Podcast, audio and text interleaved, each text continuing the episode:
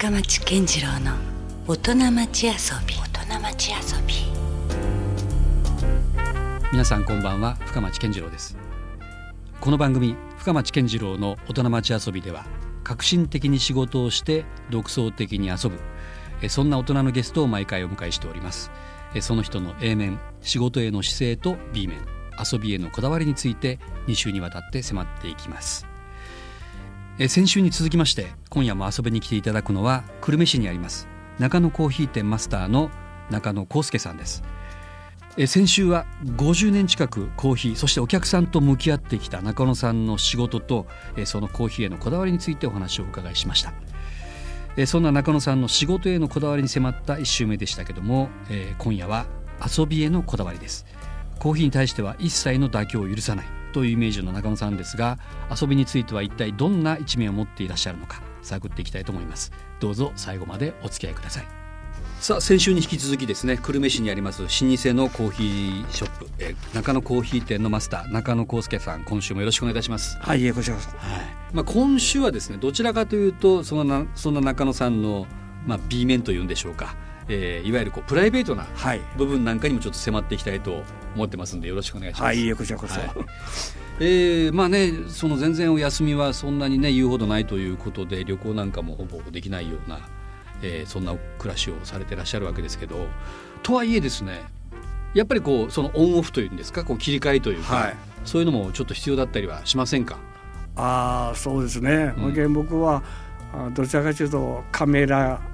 ですね、うん、僕は大体バイクが趣味なんですよ、はい、バイクの場合は今のところちょっとやめて、カメラはいつも持っていますけどね、であの外に出てこう、なんか新しいこう風景とか、はい、あそういうと求めというか、それと出会うというかですね、それも田田舎の方、都会よりも田舎が好きですね、うん、例えばどういうところに行かれるんですか、保険久留米からでしたらもうあの九十とか阿蘇とかですね、はい、鹿児島とか、うん、まあ、九州一円からまあ山口ぐらいまで、日帰り可能な範囲内でボケっとしとく宇宙感じまあでも結構アクティブなんですねじゃあ。その休みの日はもうゆっくりっていうことではなくて。あもうほとんど外に出てます。家に自宅におうちことあんまりないですね。へえはあ大体あの親父が蛇腹付きの、はい。はいはい、写真館とかにあるような。写真館の人が持ってやったですね、あれを親父持ってたんですよ、はい、子供の頃。でそれを見てやっぱ育ってやっぱカメラが好きになったんでしょうね。で二十歳ぐらいの時に、あの福岡のカメラの土井さんですかね、あまで来られてわざわざ。あそこに買い求めてで初めて一眼レフを買って、うんでそれからがずっと、うん、やっぱ今に至ってうちを感じで。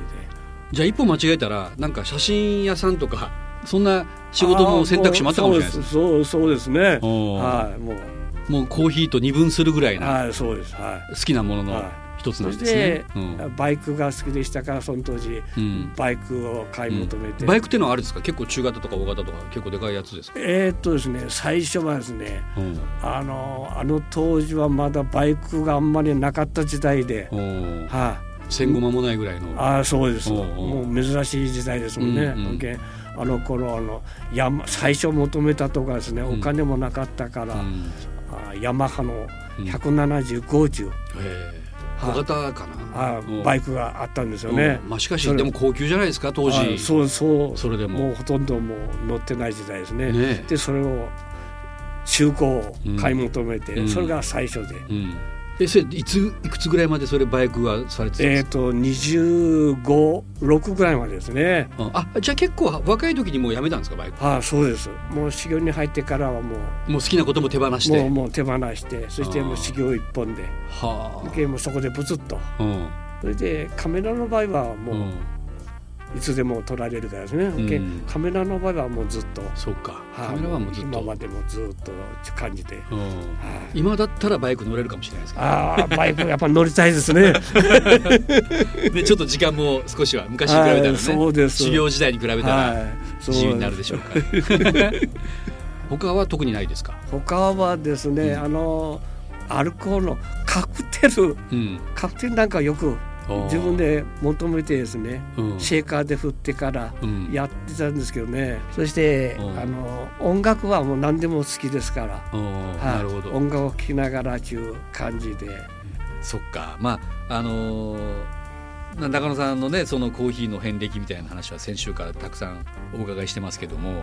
あのー、どうですか？こう今思うこう喫茶店っていうのはあの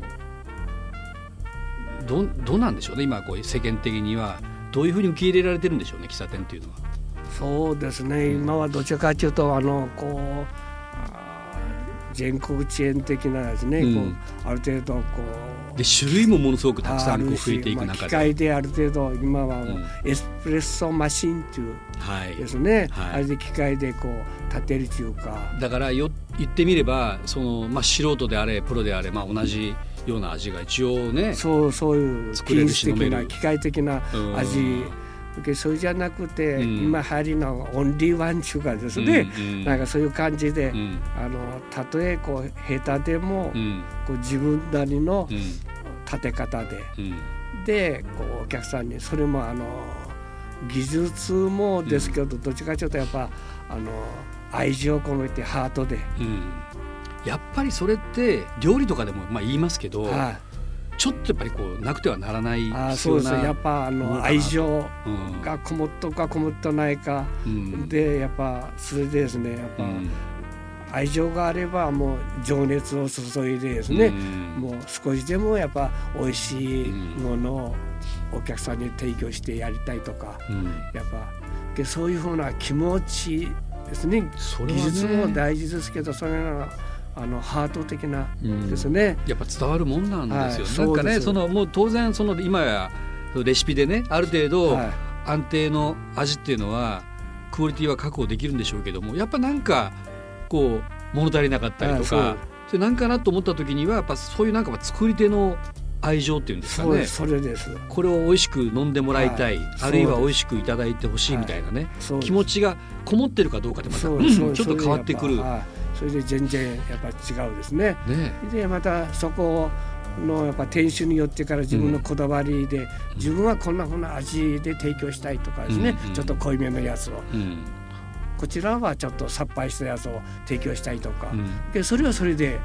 まあいいんですよね。もっと言えばその相手人によってあこの人はこういうものが好みだからといってアレンジもされたりするんですか？それは一番いいのはあの、うんいっぱい立てというか、うん、これの魅力がですね、うん、相手によってがいっぱいいっぱいですから、うん、相手のこうちょっと疲れたなって言ったら、やっぱあのそうか風邪をひいとるときたのか、やっぱ味がやっぱこう分かりにくいから、苦く感じるんですよ。はい、はい、その時はちょっとさらっと立ててやってやるとか。こうある程度こうその時その時で相手を見て、こう調節ができる、それがやっぱあのいっぱい立ての良さですね。なるほどね。だからそこにはもうレシピというよりもカルテですよね。あそうです。その人の見ながら好みだったりとか。あそうです。ちょっとこう変化してやるとか。うん、はい。でコーヒーというものを介してはいるんだけども、そこにはやっぱりこう人と人のね。そこにはつながりっていうのが一番大事ですよね。そでそれをやっぱりなんか知ってないと当然それの好みのものは出せないだろうしそうですその体調までね、はい、そこを推し量る、まあ、今でいう忖度みたいなことができたらもう本当にそれはまさにプロの味、そういう店がやっぱこう、増えてもらいたいというか、そんなふうなやっぱ若い方がですね、はい、育ってもらいたいというかやっぱそれがありますね。そこはだから今からもう必ず大きく分かれるところではあるでしょうね。そういう機械化されて安定の味みたいな量産できるものももちろん伝わることはないかもしれないけれどもそれがでもあるからこそ逆に言うとさっき中野さんがおっしゃったようなオンリーワンのね価値みたいなものが気づくというか、はい、そうです。ねそれどっちもないとお互いの良さが分からなかったりもするしね。はい、うんなるほどね。でもそれもちょっと面白いですよね。だからなくなってほしくないんですよ。中野コーヒー店みたいな、お店って本来的にはね。もうでもどうですか？お店今48年ですか？そうです。これはじゃあもう間もなくというか50周年という節目を迎えるかもしれないじゃないですか、はい、あの頑張ろうと思ったんですけどね。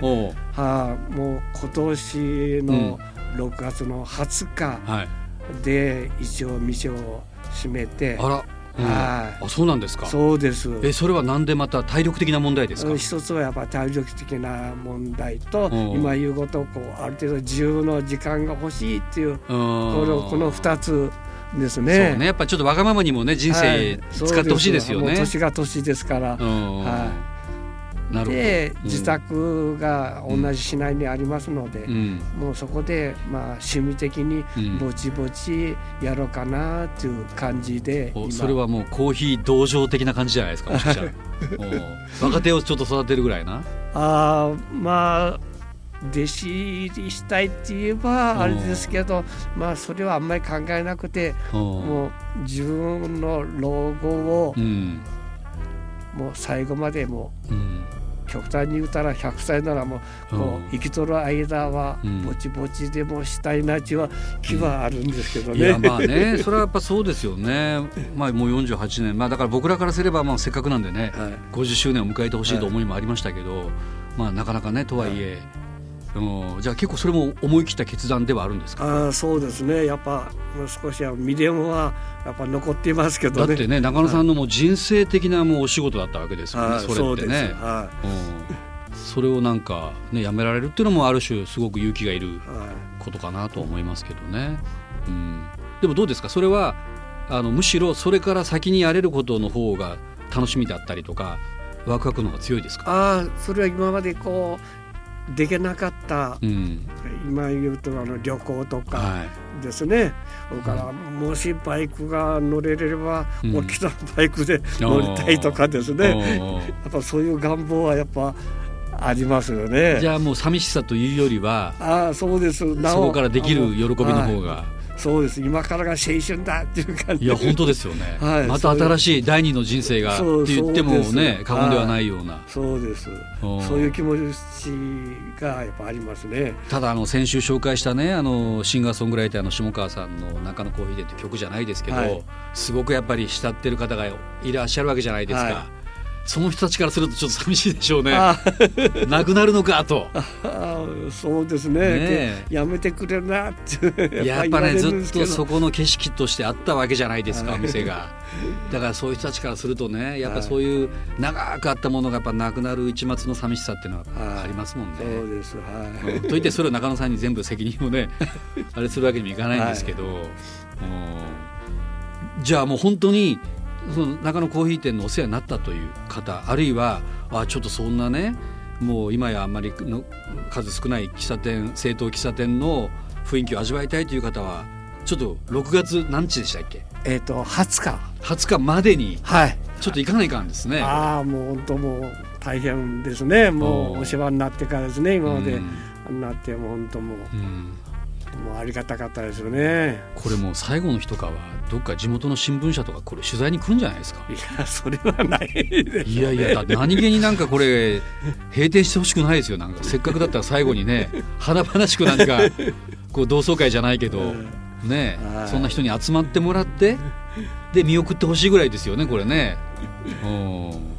どうですか？そういった意味で中野さんのまあこれからの、はいそういう目標というか夢で言うと、まあ、さっきさっき話が出たように、はい、もう自由に、はい、遠くに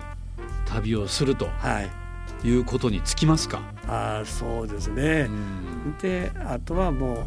うぼちぼち自宅で。あ自宅で、まあ、飲みたいっていう人ぐらいはですね、うんうん、こう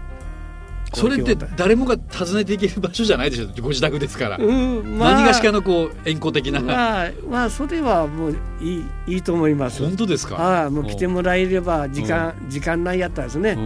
大体保険もしても、うん、まあ月に15日か20日ぐらい。まあ2日に 1, 1回ぐらいのぼちぼち。で。その範囲内で来てもらえれば、うん、あの立ててですね、ゆっくりしてもらいたいなっていうはありますよね。なるほどね、まあ、外資系だのチェーン店の喫茶店もいいけどなんか僕はやっぱりその中野さん中野イズムみたいなものがね、はい、ちょっともうちょっと若手のこうフォロワーというかこう継承者がね、はい、出てきてほしいな。なんかそういうところから学んでまあねその person to person な、ちゃんとしっかりサービスができる、はそういうマスターがやっぱり多分今から少なくなっていく一方だろうから。そうですね。そういう人にやっぱ座ってもらいたいですね。ね。はい、そういう人に特にだからその中野さんが引退された後のご自宅で展開されるところでは、そういう人たちに来てほしいですね。はい、ですね。そうですか。なんかまあだいぶじゃあそういった意味ではカウントダウンじゃないけどまさにこのねオンエアの日が今週でいうと6月15日、はい、これなんですけどもまさにもうこの5日後ぐらいにはっていうことですもんね、はい、お店がもうなくなるというそんなもうメモリアルなタイミングになんかここの番組に来ていただいたのも非常にちょっと感慨深いああ本当もありますね。タイミング的にですね。ねものすごいもうありがたいっていうか。いやいやいやもうなんかもう集大成じゃないけど 今までのこう中野さんの道筋みたいなものがね、はいはい、少なくともこの番組でちょっとだけ振り返ることができて、はい、それにお付き合いできて僕もなんか縁があったっていうかですよね。はい、なんかそういう感じを。これはもう何が何でも僕もあの閉店するまでにはちょっとお店の方にですね。あちょっと一回よろしくお願いします。はい、行かせてください。はい。あのまあ久留米は僕もあの何がしかこのなんか自分のお袋の里でもありますし、公園もありますんで、まあ、ぜひちょっとね行ってみたいと思いますよ。またあのお店の情報はエンディングでも皆さんにはまた改めてお伝えしますけどもね、えー、まあなんて言うんでしょうね。いろんなプロフェッショナルな方いますけど、まあ中野さんのようにコーヒー等を